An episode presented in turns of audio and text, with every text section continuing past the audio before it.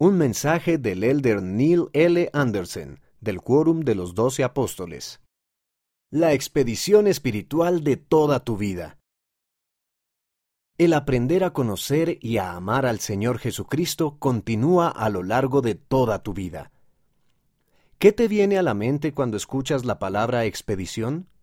¿Piensas en películas o libros en los que héroes valientes se embarcan en viajes de aventura llenos de peligro? O tal vez piensas en alguien que debe emprender una misión arriesgada contra todo pronóstico para lograr lo imposible.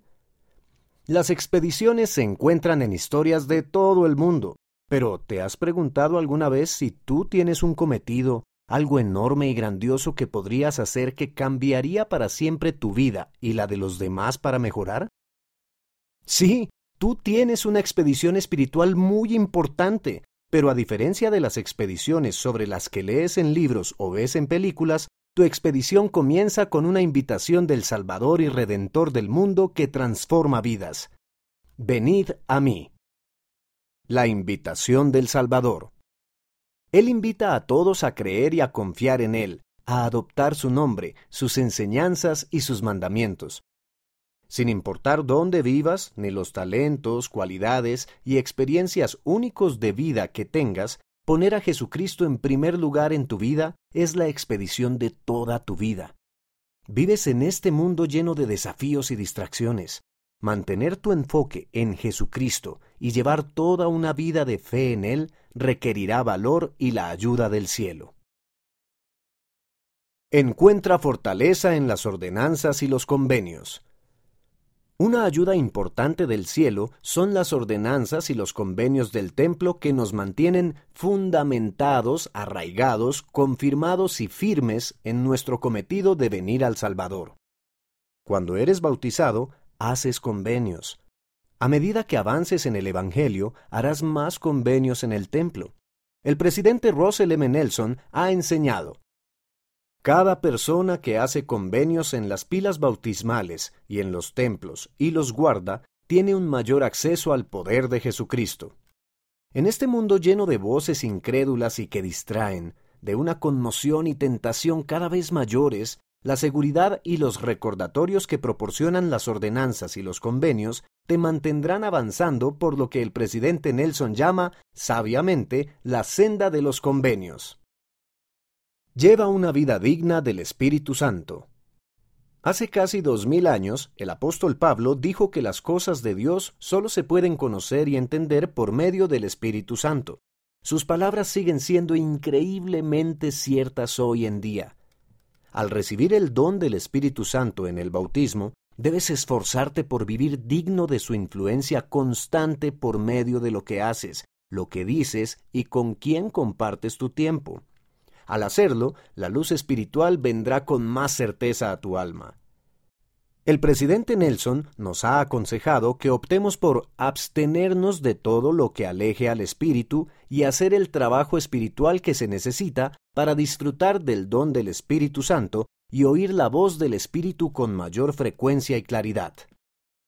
Aférrate a las experiencias espirituales.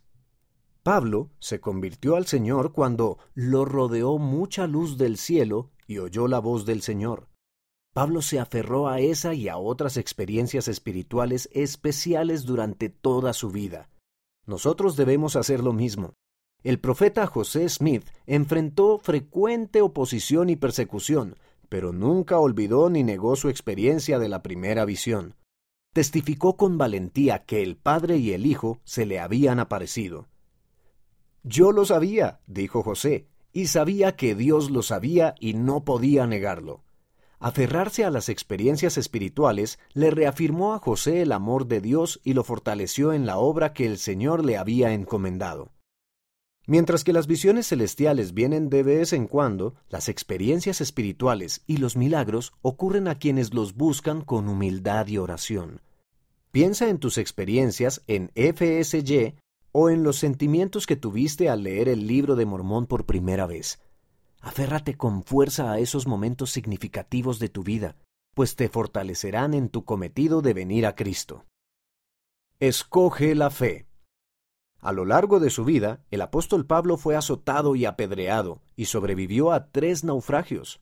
se enfrentó a muchas personas que querían hacerle daño y sufrió trabajo y fatiga, hambre y sed, y frío y desnudez.